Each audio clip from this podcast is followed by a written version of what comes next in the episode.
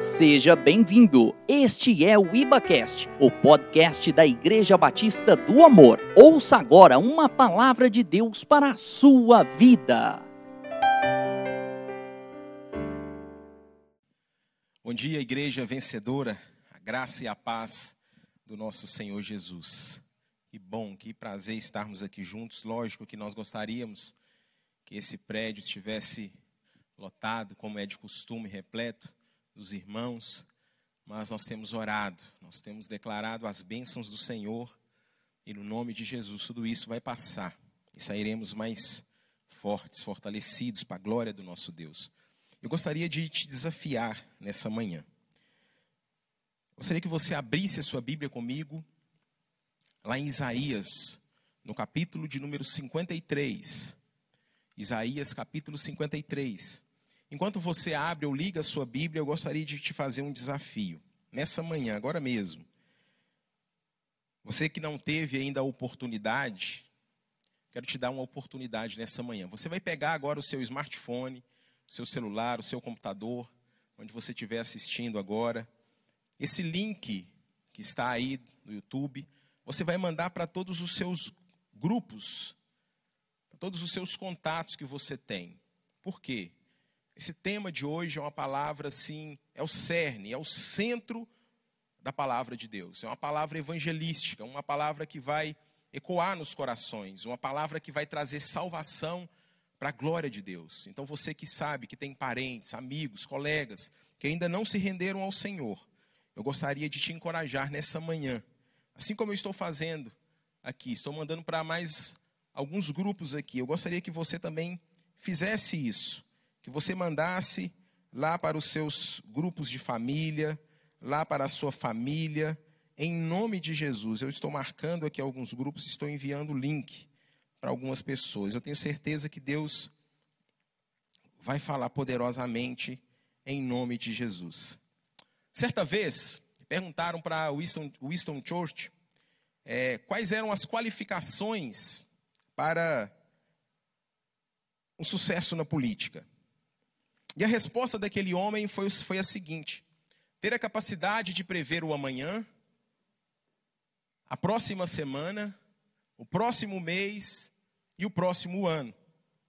E além disso, ter a capacidade também de explicar o que não aconteceu, como foi previsto. Para ele, é essa capacidade que um político tem que ter. Mas, considerando os profetas do Senhor, essa, esses relatos, essa informação, essa frase do Wilson Church não é verdadeira. Até mesmo porque nós sabemos que os profetas, eles não precisam explicar, até porque tudo o que eles dizem, conforme a palavra do Senhor, elas acontecem. Os políticos erram, mas os profetas do Senhor, aqueles que estão falando da parte de Deus, eles de maneira alguma erram. Tanto é que Moisés disse lá na palavra do Senhor, ele disse que se aquilo que está sendo dito pelo profeta, sabe que quando esse profeta fala em nome do Senhor e a palavra dele não se cumprir nem suceder como profetizou, essa é a palavra que o Senhor não disse. Está, está, está lá em Deuteronômio capítulo de número 18. Essa palavra é uma palavra proferida pelo profeta messiânico, profeta Isaías. Isaías amava o seu povo. Nesse livro de Isaías, a palavra, a expressão meu povo, ela é usada pelo menos 27 vezes, apenas nesse livro. Um profeta patriota que amava o seu povo. E ele, como profeta, como patriota, ele suplicava para que Judá voltasse à presença do Senhor, para que eles pudessem voltar aos caminhos do Senhor. E tanto é que ele advertia os reis, ele advertia das alianças que os reis faziam, as alianças externas. Ele advertia, ele falava tudo aquilo que era contrário à palavra do Senhor. E se fosse nos dias de hoje, muitos às vezes não entenderiam o profeta Isaías. Muitos diriam às vezes para ele: Isaías, cala a boca, vai cuidar das coisas de Deus, vai cuidar da igreja. Mas ele não. Ele, como profeta, ele levanta com a voz profética para que tudo aquilo, todas as alianças, todas as políticas externas que o povo de Deus fazia de maneira errada, ele se levantava e falava. Então é um homem chamado para fazer aquilo que o Senhor disse para ele fazer. Ele diz lá em Isaías 31, ai dos que descem ao Egito em busca de socorro, mas não atentam para o santo de Israel, nem buscam ao Senhor. Um homem ligado com aquilo que Deus tinha para a vida dele. O texto que nós vamos ler agora, Isaías 53, como eu disse, é um dos textos mais importantes concernente à redenção. É a chave. 700 anos antes de Cristo, aproximadamente, esse profeta, esse homem, escreve, inspirado pelo Espírito de Deus, esse texto.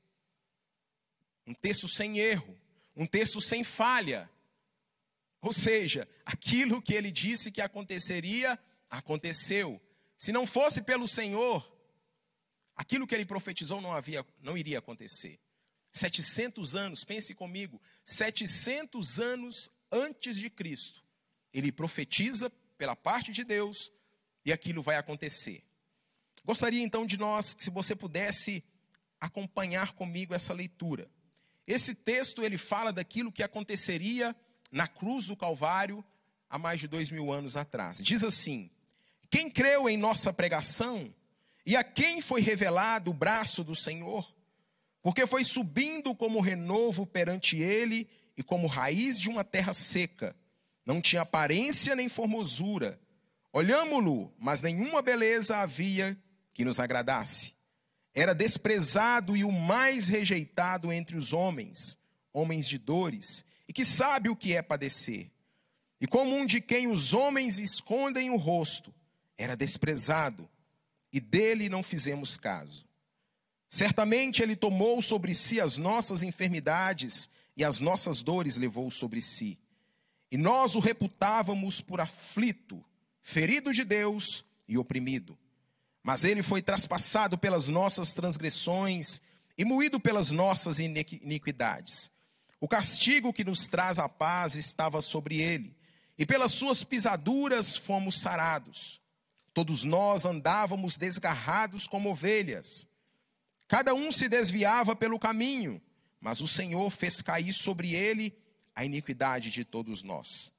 Ele foi oprimido e humilhado, mas não abriu a boca, como o cordeiro foi levado ao matadouro, e como ovelha muda perante os seus tosqueadores, ele não abriu a boca.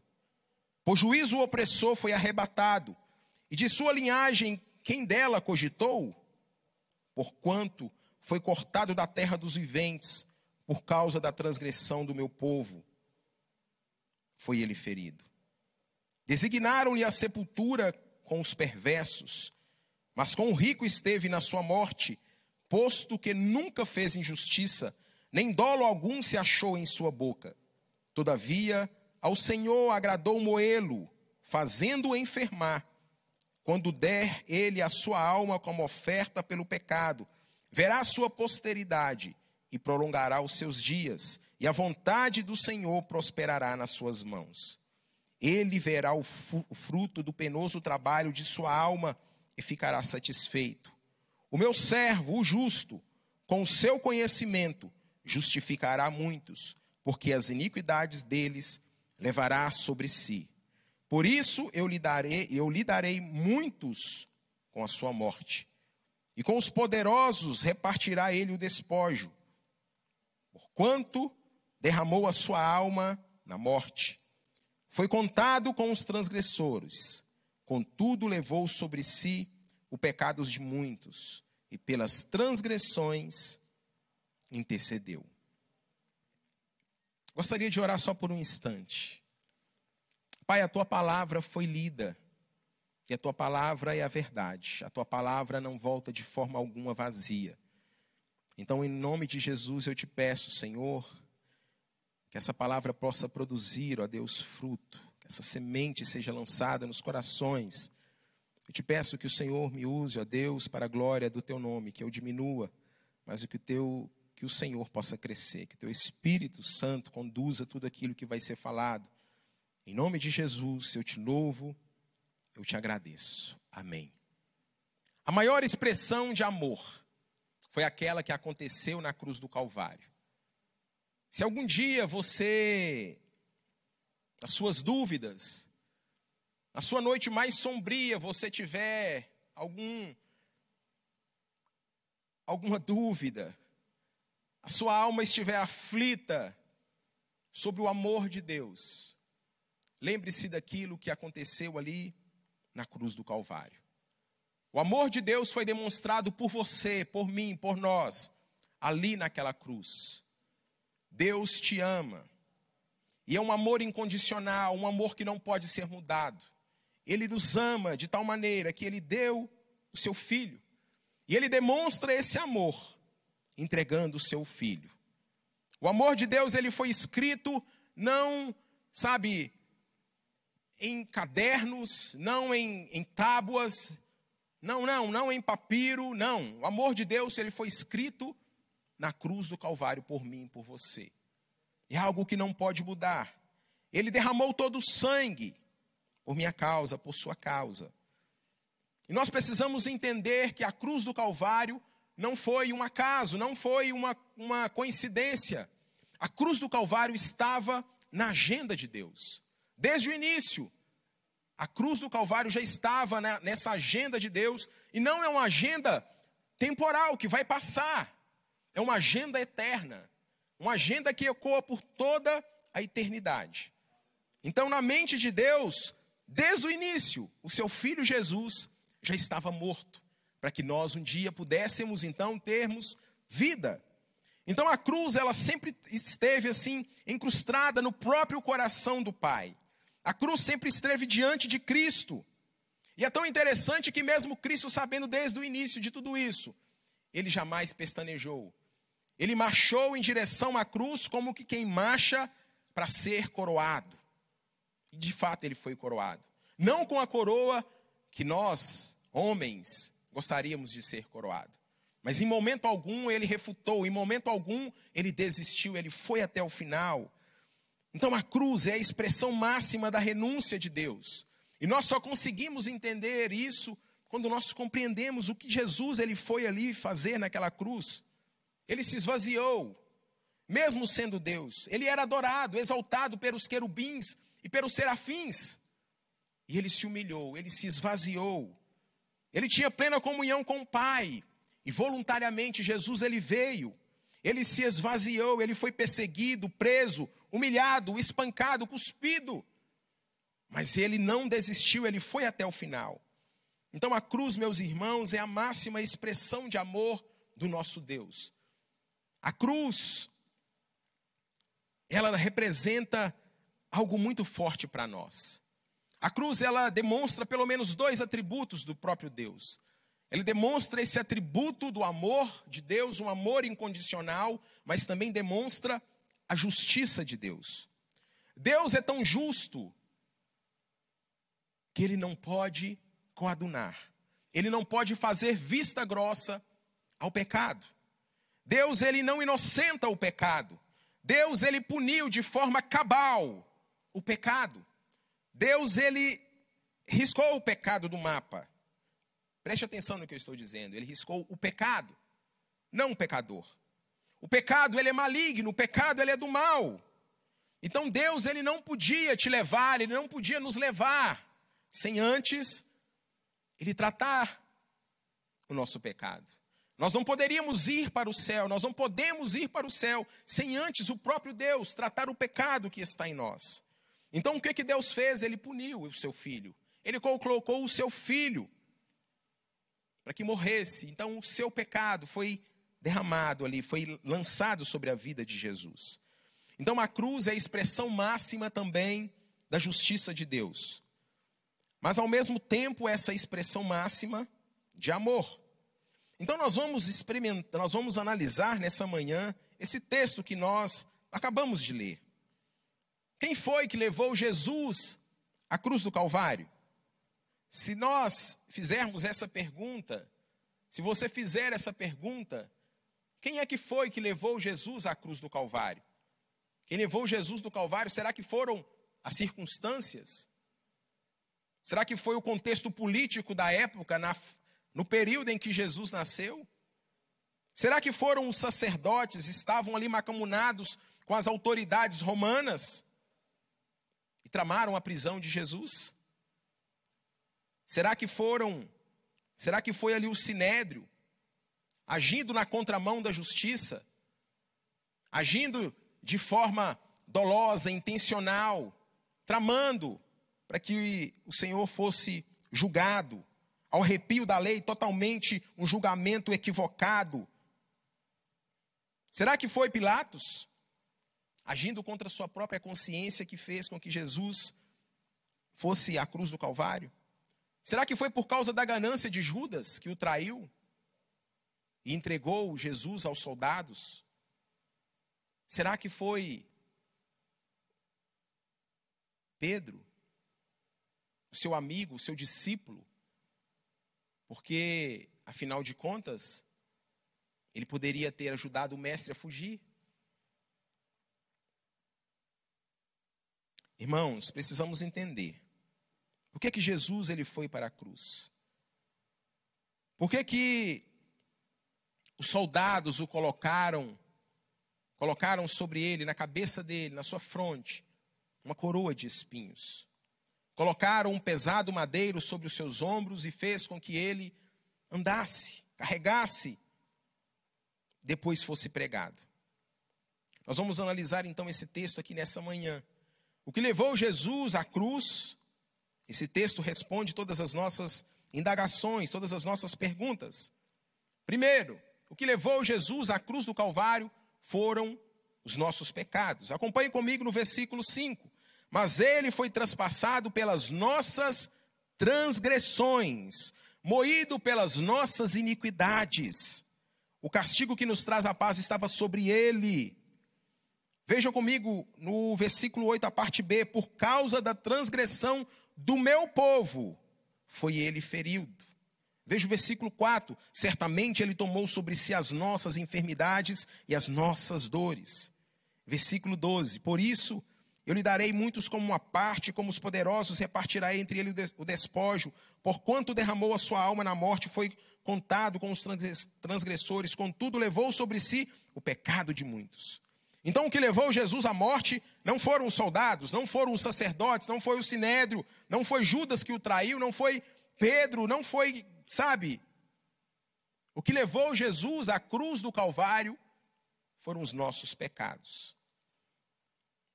Eu gostaria de fazer, abrir um parêntese aqui nessa manhã. Pecado é uma palavra, assim, muito desconfortável, que essa cultura tem tentado impregnar no meio do povo, em toda a humanidade. Uma palavra que nós não usamos, a não ser no contexto espiritual, a não ser nós que já conhecemos as Escrituras. Essa é uma realidade que tem sido distorcida por essa cultura humanista. E nós temos visto que as pessoas elas têm preferido, ao invés de utilizar o pecado, o que, é que eles usam? O erro. Eu errei. O erro, querido, é algo que é totalmente diferente do pecado. Se tudo o que eu faço é errado, pode parecer um erro, então significa que eu estou no engano significa que eu não tenho pecado. A definição de erro é o seguinte: juízo ou julgamento em desacordo com a realidade observada, engano. Um erro ele pode ser de ação, de omissão, cálculo, opinião, julgamento causado por um raciocínio ruim. Ah, eu não estava pensando direito. Ah, eu não pensei bem. Por isso eu errei. Um descuido. Ah, eu não vi isso. Me desculpe. Então, se eu não tenho pecado, eu não sou pecador. Agora, o que é pecado? Pecado é uma transgressão aos mandamentos do Senhor. É quebrar um princípio da palavra de Deus. Quando nós fazemos isso, isso não é um erro. Isso é pecado, tem nome. Então, um erro, tudo que você precisa fazer é o quê? Melhorar. No erro, você precisa se esforçar um pouco mais. Você precisa prestar um pouco mais de atenção. Você precisa estudar um pouco mais sobre aquela determinada área. Você precisa, sabe, fazer um pouquinho melhor. Se esforce um pouquinho mais, que você vai conseguir. Isso é o erro. O pecado não é dessa forma. Não é o meu esforço, não é o seu esforço que vai fazer com que nós venhamos a deixar de pecar. É nós reconhecermos aquilo que Cristo fez na cruz do Calvário. É a redenção que nos foi proposta na cruz do Calvário. Essa é uma realidade espiritual que todos nós precisamos entender. Quebrar essa cultura humanista que diz: se esforce, melhore os seus hábitos, você vai conseguir. E diante de uma situação como essa, muitos preferem fazer isso.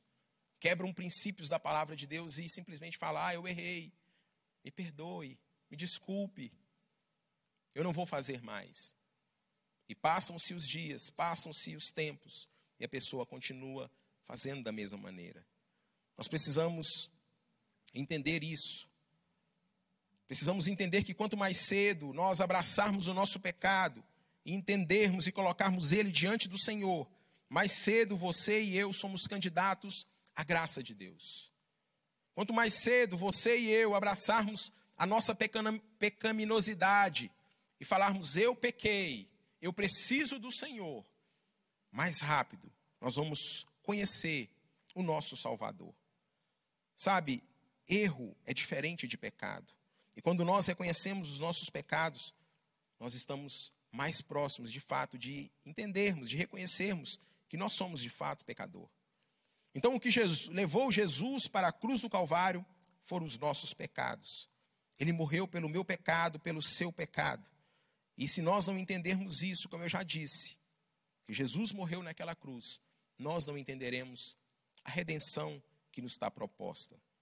Precisamos entender que nós não estávamos nem na cruz da direita e nem na cruz da esquerda. Nós estávamos na cruz do meio, aonde Jesus estava ali crucificado. O pecado nosso, de toda a humanidade, estava lançado naquela cruz onde Jesus estava pregado. Ali é o nosso lugar. E nós precisamos reconhecer isso. O meu pecado, o seu pecado, estavam sobre Jesus. Foi lançado sobre Cristo. Quem levou Jesus à cruz? Número dois, o Pai levou o próprio Jesus à cruz. Veja comigo no versículo de número 6. Todos nós Todos nós andávamos desgarrados como ovelhas, cada um se desviava pelo caminho, mas o Senhor fez cair sobre ele a iniquidade de nós todos. O Pai levou Jesus à cruz, o Senhor. Veja comigo no versículo de número 10 que diz: Todavia, ao Senhor agradou moê-lo, fazendo-o enfermar. Você já parou para pensar nisso? que o pai agradou entregar o seu filho, o pai agradou entregar Jesus. Ah, meus irmãos, o pai, o Senhor. O versículo de número 4 diz assim: E nós o reputávamos por aflito, ferido de Deus. O próprio Deus entregou o seu filho para ser ferido. Quem levou Jesus à morte não foram os soldados. Quem levou Jesus à morte não foram os sacerdotes, o sinédrio, Judas que o traiu, Pedro que o negou. Quem levou Jesus não foi Pilatos. Não foi a multidão que gritava: crucifica-o, crucifica-o. Foram os meus pecados, os seus pecados, mas o próprio Deus também, que já havia colocado isso na sua agenda. Foi o próprio Pai que o entregou. Quem levou Jesus à cruz Número 3, Jesus voluntariamente ele foi até a cruz. Veja no versículo 4, ele certamente ele tomou sobre si. Jesus tomou sobre si. Ele disse: "Vem cá, deixa eu abraçar. Eu quero fazer isso." Ele tomou sobre si as nossas enfermidades. Ele voluntariamente fez isso. No versículo 10 diz: "Quando der ele a sua alma como oferta pelo pecado. Ele deu, ele entregou, ele de, deliberadamente entregou, se entregou ali na cruz do Calvário. E nós precisamos entender isso. Agora, qual foi o tipo de sofrimento que Jesus teve por mim e por você naquela cruz do Calvário? Esse texto também ele vai nos explicar, ele vai nos revelar qual foi o tipo de morte, qual foi o tipo de sofrimento que Jesus teve ali na cruz do Calvário. Primeiro, letra A, ele teve um sofrimento repulsivo. A Bíblia diz que ele foi desprezado, rejeitado. Acompanhe comigo no versículo de número 3. Era desprezado e o mais rejeitado entre os homens. Na parte B vai dizer assim: os homens escondem o rosto. Era desprezado e dele não fizemos caso. Preste atenção, irmãos. As pessoas viraram o rosto para Jesus, desprezaram, rejeitaram. Mas a Bíblia também diz que ele não foi simplesmente o rejeitado, mas ele foi o mais rejeitado. Jesus sofreu ali na cruz do Calvário a rejeição. Ele foi rejeitado. Às vezes nós ficamos nos perguntando, por que às vezes eu passo por isso? Porque às vezes as pessoas me rejeitam? Porque às vezes as pessoas me traem? Nós somos chamados a sermos pequenos cristos. Qual foi o tipo de sofrimento que Jesus teve, suportou por mim, por você ali na cruz do Calvário? Ele também, aquele sofrimento de Jesus, não produziu compaixão nas pessoas. O verso 3 diz: E dele não fizemos caso. As pessoas olharam para ele na cruz e não se quebrantaram. As pessoas não ficaram com o coração quebrantado, contrito. As pessoas viraram a costa para ele. Então, o sofrimento de Jesus não produziu compaixão nas pessoas que ali estavam. Agora você imagina o Filho de Deus vindo para que nós pudéssemos ser resgatados de tudo isso. As pessoas não tiveram compaixão dele. Ele também teve o sofrimento, ele suportou o sofrimento também. Ele teve uma experiência íntima e longa com o sofrimento. O versículo 3 diz: Homens de dores, e que sabe o que é padecer.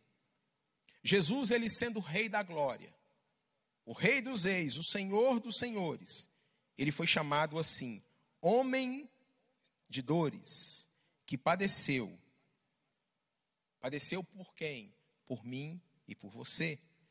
O versículo 3 diz: Era desprezado e o mais rejeitado entre os homens. Por quem que Jesus então ele foi rejeitado? Ele foi rejeitado pelos seus. A Bíblia diz que ele veio para os seus e os seus o rejeitaram, não o aceitaram. Ele foi rejeitado, a Bíblia diz que ele foi rejeitado pelos religiosos da época. As pessoas que aparentemente tinham a condição de identificar quem era o Messias, o rejeitou. A multidão, as autoridades romanas, rejeitaram Jesus. Herodes tentou matar Jesus desde criança. Pilatos sentenciou Jesus covardemente. Herodes Antipas escarneceu do Senhor. As autoridades judaicas escarneceram do Senhor. Rejeitaram o Senhor.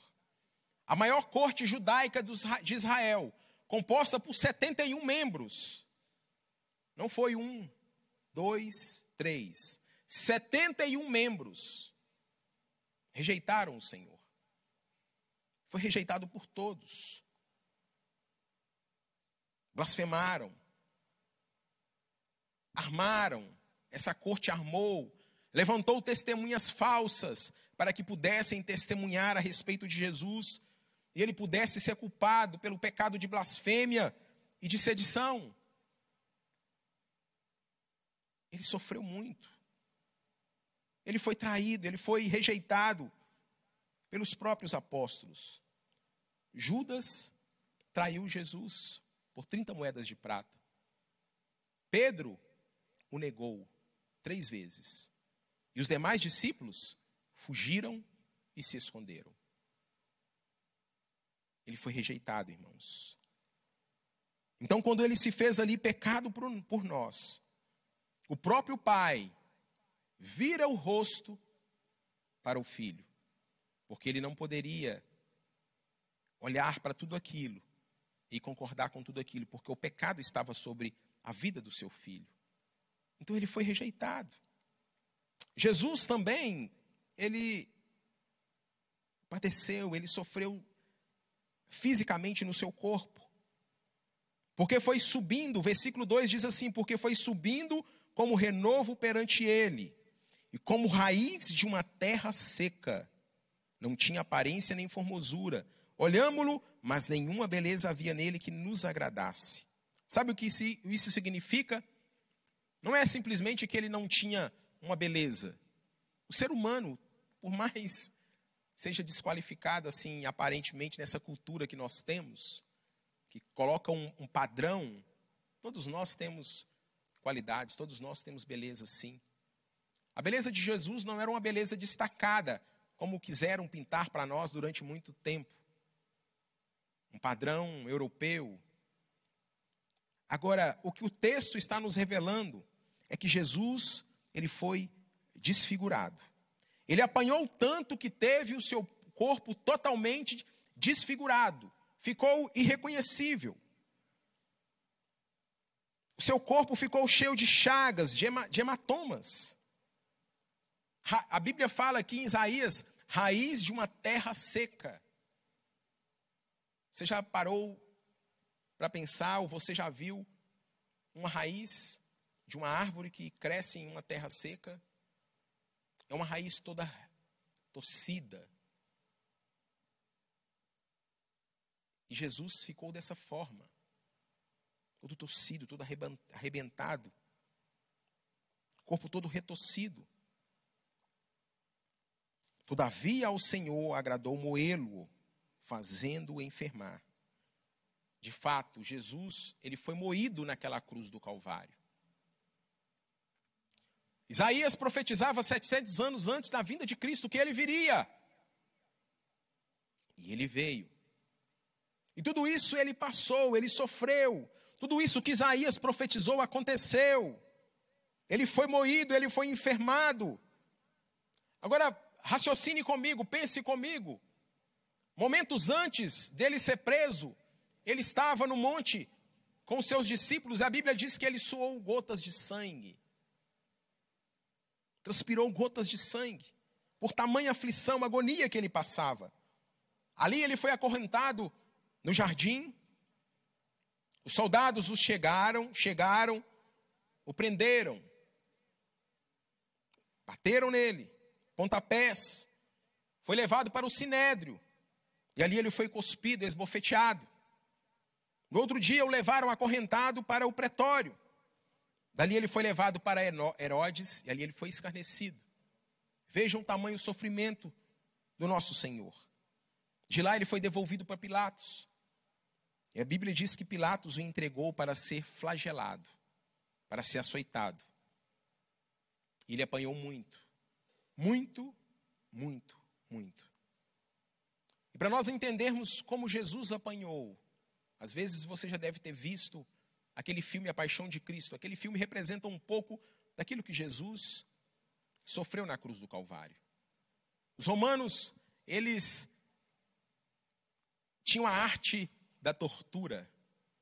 Eles sabiam como torturar, como maltratar, como matar alguém de forma que a pessoa sofresse ao máximo. E ali naquele, naquela época os açoites aconteciam da seguinte forma: os chicotes eles eram de couro e nas suas pontas tinham bolas de ferro e pedaços de ossos. À medida que o chicote batia, na hora que ele era tirado, saía pedaços de carne. Foi dessa forma que Jesus sofreu. Foi dessa forma que ele padeceu. E tudo isso foi feito de forma voluntária, por você, por nós. Ele se entregou. O versículo 5 diz que ele foi ferido, moído.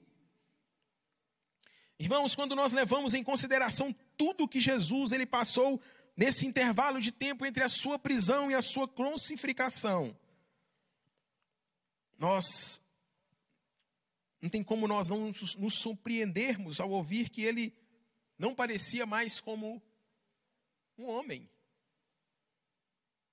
Ele ficou totalmente desfigurado. Seus direitos legais foram revogados. O seu, o seu direito de ser julgado. O direito até mesmo de ser julgado como um ser humano. Jesus não teve. Os direitos humanos não fizeram efeito sobre Jesus, não tiveram efeito. As características de Jesus, relatadas por um médico, diz que o primeiro tipo de ferida que Jesus teve foi a contusão. Esse tipo de contusão, esse tipo de ferida, é uma ferida que não é proporcionada por algo pontiagudo, mas é como uma vara que batiam no Senhor Jesus. E lá em Miqueias capítulo 5, 1 diz justamente sobre isso. Ferirão com vara a face do juiz de Israel. Mas uma profecia se cumpre sobre a vida de Jesus. Mateus 26, 67 diz: O esbofetearam, deram um murro em sua face. João 18, 22 diz que os guardas, um dos guardas que ali estavam, esmurrou Jesus na face. Os romanos, como eu disse, fizeram laceração no seu corpo de forma terrível. Ele sofreu penetração, com ferimento também pontiagudo. Colocaram uma coroa de espinhos sobre a sua cabeça e batiam sobre a cabeça dele. Ele sofreu perfuração, e perfuração do latim significa justamente isso, passar através de. Então, os seus pés, as suas mãos foram separados, sem quebrar os ossos, quando ali cravaram os pregos nos seus pés e nas suas mãos. Ele também sofreu incisão, um corte na lateral, onde o soldado romano perfura a sua lateral e dali sai sangue e água. Sofrimento tamanho que Jesus passou. Jesus ele foi ferido em todos os sentidos por amor a você. Ele passou tudo isso em amor.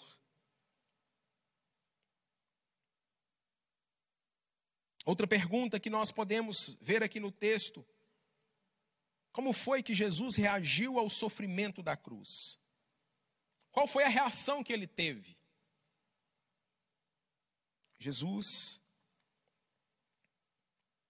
no versículo 4, diz que ele teve uma morte substitutiva. Versículo 4 diz que certamente ele tomou sobre si as nossas enfermidades. Alguns podem até dizer assim: tadinho de Jesus. Ele sofreu tanto. Eu me lembro que quando eu assisti aquele filme no cinema Paixão de Cristo, eu conversava com algumas pessoas e as pessoas falavam: tadinho de Jesus, ele sofreu tanto. De fato, ele sofreu. Mas as pessoas não entenderam que aquele sofrimento não foi pelo erro, pelo pecado de Jesus, aliás. Não teve erro e nem pecado sobre ele. Jesus sofreu no seu lugar, no nosso lugar. Isso tem que produzir algo dentro de nós. E a morte de Jesus ali, então, ela foi uma morte substitutiva. Ele levou sobre si as nossas enfermidades. O que levou Jesus para a cruz foram os nossos pecados. Torno a dizer, se você não entender isso, e ali, quando Jesus estava na cruz do Calvário, queridos, ah, meu irmão, nós não podemos então entender esse, esse plano de salvação, de redenção do Senhor. No versículo de número 9 diz: Designaram-lhe a sepultura com os perversos, mas com o rico esteve na sua morte, posto que nunca fez injustiça, nem dolo algum se achou em sua boca. Ele não foi para a cruz por causa do seu pecado por causa do pecado dele. Ele foi para a cruz por causa do meu, do seu, dos nossos pecados. Agora veja como ele reagiu então ali na cruz do Calvário. A Bíblia diz no versículo 7 que ele foi oprimido e humilhado, mas não abriu a boca. Como o cordeiro foi levado ao maltadouro, e como ovelha muda perante os seus tosqueadores, ele não abriu a boca. Ele não se fez de vítima. Ele não se fez de coitadinho, ele não lamentou, ele não murmurou. O versículo 8 diz: Por juízo opressor foi arrebatado de sua linhagem, Quem dela cogitou, porquanto foi cortado da terra dos viventes, por causa da transgressão do meu povo? Jesus sofreu uma morte substitutiva. Ele substituiu a morte que estava designada para mim e para você. No versículo de número 12, também no final, diz: Contudo, levou sobre si o pecados de muitos, e pelos transgressores intercedeu. Jesus morrendo, ele intercedeu. Ele diz: Pai, perdoa-os, porque eles não sabem o que fazem. Foi isso que Jesus passou ali por nós. Ele intercedeu pelos seus algozes, pelas pessoas que, se na nossa ótica humana nós olharíamos e falaríamos: não, esse não. Não, esses não merecem, eles não merecem. E de fato nós não merecemos. Nós não merecemos. Precisamos entender que a salvação foi um presente de Deus. A salvação é um não é, é um presente, mas não é uma recompensa. Não é pelo que você faz, não é pelo que nós fazemos, não é porque nós somos bonzinhos. A salvação é um presente, é uma graça, é um favor imerecido. Não é pelo que nós fazemos, não é pelas suas boas obras. A salvação se dá quando nós reconhecemos aquilo que Cristo fez voluntariamente, vicariamente, como ovelha muda. Como ovelha muda, ele não abriu a boca, ele foi até o final. Agora também Jesus, ele teve uma recompensa. Uma recompensa maravilhosa. Será que aquele espetáculo de horror que aconteceu, a Bíblia diz lá em Lucas, que aquilo era um espetáculo? Mas que espetáculo foi esse? Um espetáculo de horror, de terror, onde o Filho de Deus estava sendo morto? Quais foram as recompensas? Será que aquilo foi em vão? Será que a morte de Jesus fracassou? Afinal de contas, o Filho de Deus estava morrendo. O que aconteceu? Será que tudo aquilo que ele suportou ali na cruz do Calvário não valeu de nada? A Bíblia nos responde. A Bíblia diz no versículo de número 10: Todavia ao Senhor agradou moê-lo, fazendo-o enfermar. Quando der ele a sua alma como oferta pelo pecado, verá a sua prosperidade e prolongará os seus dias, e a vontade do Senhor prosperará nas suas mãos. Preste atenção. Quando Jesus estava ali na cruz do Calvário, sabe que recompensa que ele teve? Ele venceu a morte. Ele lutou com a morte, ele entrou na própria morte e ele matou a morte. A morte já não tem mais poder sobre a nossa vida. Nós vamos passar a eternidade com aqueles que reconhecerem que precisam de um Salvador. Vão passar a eternidade com o Senhor. O próprio Senhor Jesus disse: aqueles que creem, ainda que morram, viverão. Nós teremos vida e vida com o Senhor, com o próprio Deus. Então Jesus, então a recompensa que ele teve, ele venceu a morte. Jesus venceu a morte de uma maneira definitiva. Recompensa que Jesus teve, ele redimiu o povo para Deus, ele resgatou o povo para Deus. Versículo 11 diz: Ele verá o fruto do penoso trabalho da sua alma e ficará satisfeito. Aleluia, ele redimiu, ele nos redimiu. Ele, oh Deus. Querido, se nós precisássemos de uma religião se nós pudéssemos ser salvos por nossas obras, pudéssemos ser salvos por uma religião, por obras, por fazer, pelos conhecimentos que nós temos, aquilo que Jesus fez na cruz do Calvário seria em vão. Então a nossa redenção, ela não se dá pelo conhecimento que nós temos, por uma religião que nós temos. A salvação, ela dá única e exclusivamente através de Cristo Jesus e não há outro. Somente Ele. Somente Deus enviou o seu filho, ele não enviou mais ninguém, somente Jesus. E nós precisamos atentar para isso. Então Jesus, ele veio para nos salvar. Não houve outro meio. A lei foi cumprida então sobre Jesus. E assim então a sua maravilhosa graça nos alcançou através de Jesus. Jesus nos resgatou para Deus. E a Bíblia diz que ele ficou satisfeito. Jesus nos resgatou para Deus e ele ficou satisfeito.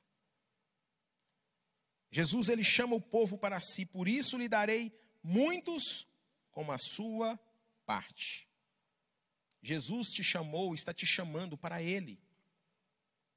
Você não está acompanhando esse, essa ministração por um acaso. Não existe acaso, não existe coincidência. Existe a designação, os desígnios, os planos estabelecidos pelo próprio Deus. Você foi um presente do próprio Deus ao seu filho Jesus.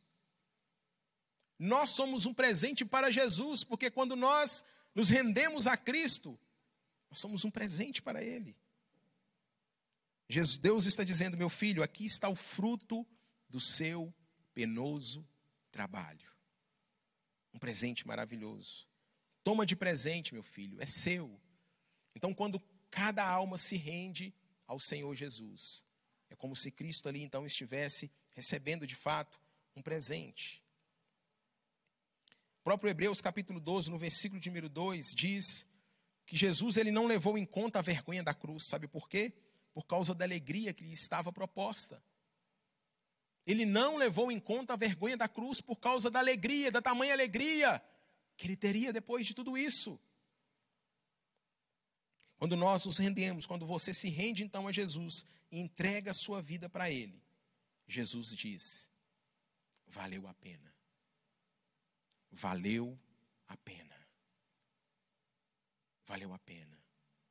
Eu quero dizer para você nessa manhã que valeu a pena Jesus ter morrido, porque hoje você foi resgatado. E se você que está nos acompanhando ainda não foi resgatado, você ainda não entendeu, não havia entendido isso e não havia feito essa decisão, hoje você está entendendo. E Jesus está dizendo: valeu a pena. Jesus nos comprou com o seu sangue totalmente derramado, vertido ali na cruz do Calvário. Irmãos, irmãs, vocês que nos assistem, você que está aí na sua casa hoje, eu sei que o Deus Pai, eu sei que Ele quer dar um presente para o Deus Filho, para o Deus Jesus, através da sua vida, através da sua decisão. O próprio Senhor quer fazer isso. Deus te dar um presente, a salvação, uma graça derramada, porque nada do que nós fizermos pode nos dar a salvação. Por isso que eu disse que a salvação é um presente e não uma recompensa. Para a alegria de Deus, Paulo diz: Olha, o amor de Cristo me constrange. Quando nós então olhamos para a cruz ali, aquele amor, ele nos constrange. A cruz é a expressão então máxima desse amor e dessa justiça. Onde nós olhamos e ficamos de fato constrangidos. E a Bíblia diz então que ele verá o penoso trabalho da sua alma. Gostaria de convidar aqui os irmãos do louvor, do ministério de louvor. Você que está nos acompanhando aí pela sua casa, no seu trabalho. A mensagem do Evangelho não é Cristo morreu. Porque se assim o fosse, seria apenas um fato histórico. É como dizer: João morreu, Joaquim morreu, Napoleão morreu. Mas a mensagem do Evangelho é: Cristo morreu pelos nossos pecados. Esse é o centro do Evangelho. Ele morreu por causa dos nossos pecados. Para que você então entenda um pouquinho o que foi a cruz do Calvário.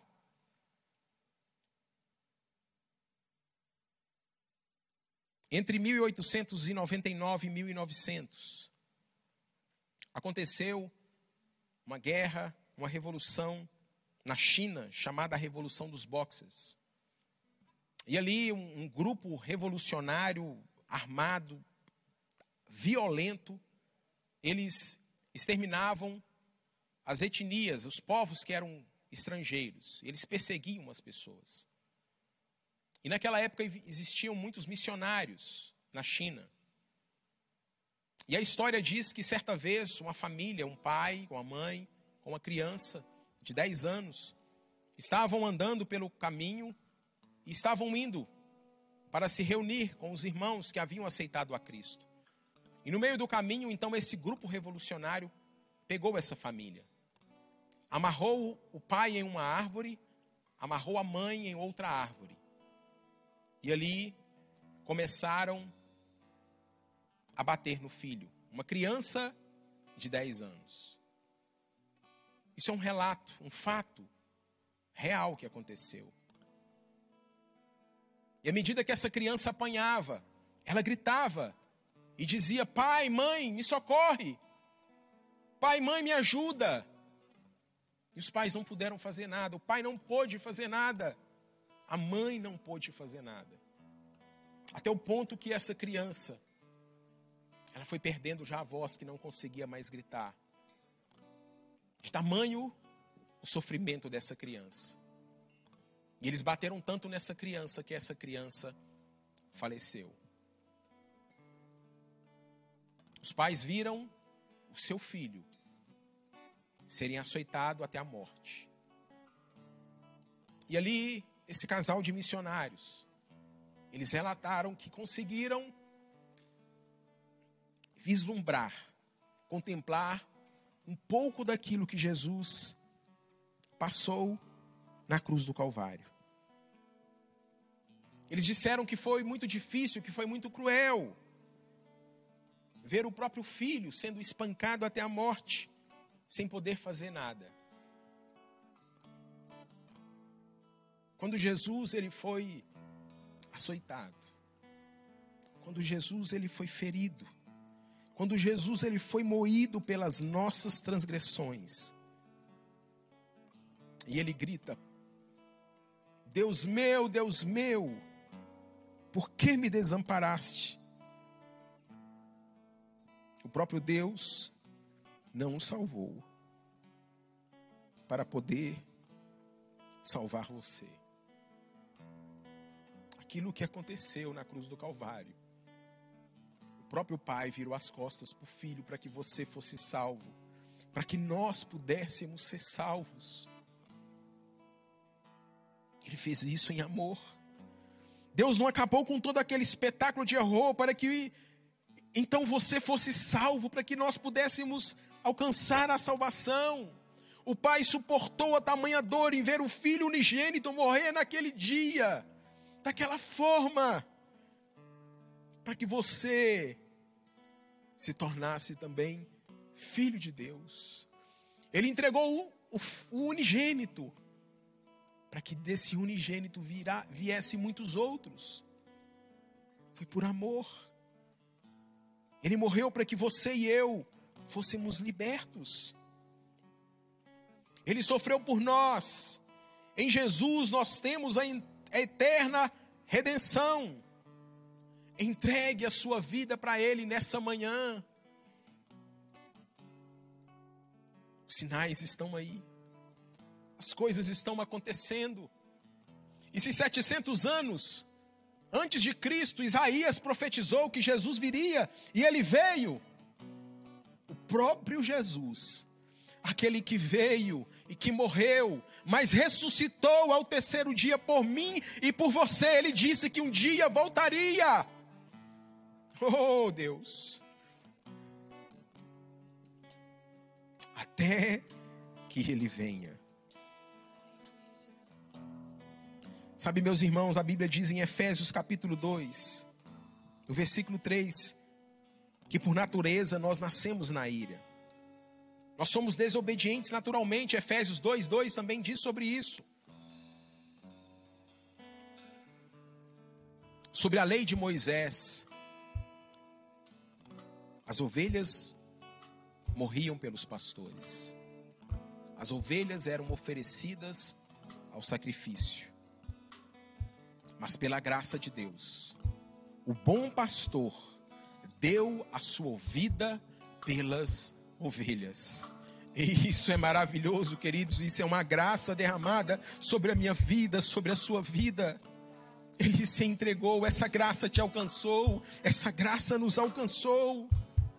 E nós precisamos entender isso: que o Evangelho não é simplesmente uma maneira de nós vivermos melhor, mas é uma maneira de nós morrermos melhor. Às vezes nós fazemos confusão, achamos que simplesmente as coisas vão ser resolvidas aqui, vou viver melhor, vou ter isso, vou ter aquilo. Não, não, não. Ele tem tudo isso para nós, mas é através do Evangelho é que vai decidir, essa decisão que nós tomamos é que vai implicar onde nós passaremos a nossa eternidade. O Evangelho então nos propõe uma morte melhor, onde nós passaremos a eternidade. Nós passaremos a eternidade em dois lugares. Aliás, é possível passar a eternidade em dois lugares. Mas nós passaremos a eternidade no local que Deus designou para nós, que é no céu. Amém? É no céu. O outro local é um local que há choro, há ranger de dentes, há pranto, lamentações, um local de densas trevas. É o inferno. E nós não fomos feitos, o Senhor não nos fez para isso. Mas para isso Ele nos deu a oportunidade de fazermos uma escolha, de reconhecermos os nossos pecados. Então, quando irmãos, quando nós entregamos tudo que Deus pede, ele nos dá tudo o que ele prometeu. Quando Deus, quando nós entregamos tudo o que Deus pede, ele nos dá tudo o que ele prometeu. Tudo o que ele prometeu se cumpre quando você faz aquilo que ele pediu para você fazer. E ele disse: Aqueles que vierem a mim, de maneira alguma os lançarei fora. E Ele está te chamando nessa noite, nessa manhã. Ele está te chamando nesse dia. Ele está te dando uma oportunidade, Ele está nos dando uma oportunidade de nós escrevermos uma nova história, um novo começo, uma nova perspectiva. Às vezes você estava longe, afastado da presença do Senhor e Deus hoje está te chamando. Você está ouvindo a voz do Senhor falando: Venha, filho, vem como estás, vem como estás, filho ou você ainda nunca tinha feito essa decisão, você ainda nunca havia feito uma oração como essa que eu vou fazer. Eu gostaria que você aí onde você está, que você orasse comigo nessa manhã.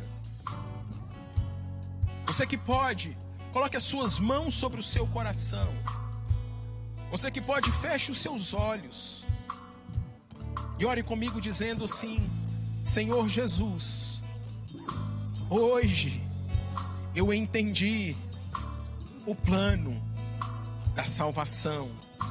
E eu quero viver todas as tuas promessas para mim. Nessa manhã, eu abro o meu coração e te convido, ó Jesus, entra agora. Eu te reconheço como meu único e suficiente Senhor e Salvador. E eu, Jesus, que um dia estive na tua presença, mas me afastei.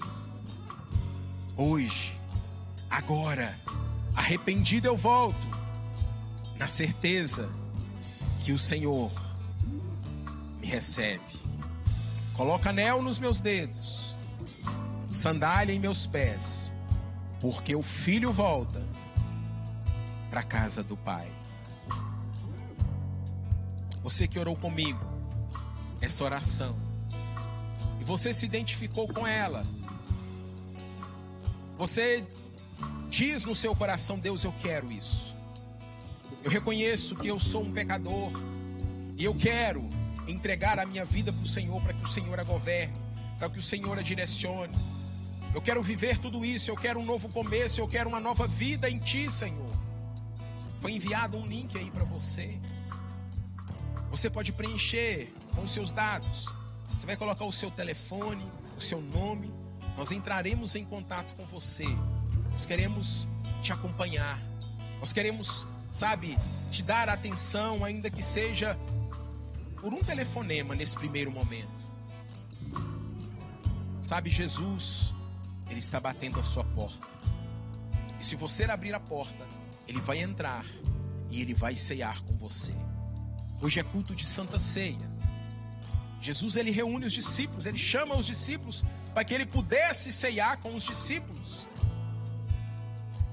Ele ceiou com os discípulos. Nós somos chamados para sermos discípulos do Senhor. Eu gostaria de convidar aqui nessa manhã o pastor Ricardo. Que o Senhor te abençoe.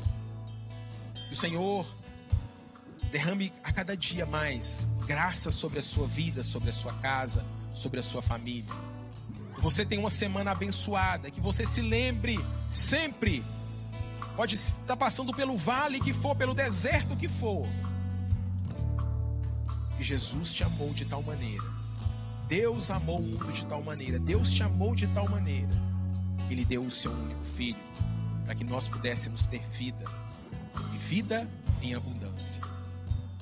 O Senhor te abençoe. Em nome de Jesus. Obrigado por acessar o IbaCast. Acesse nossas redes sociais. Siga Igreja Batista do Amor. Até a próxima!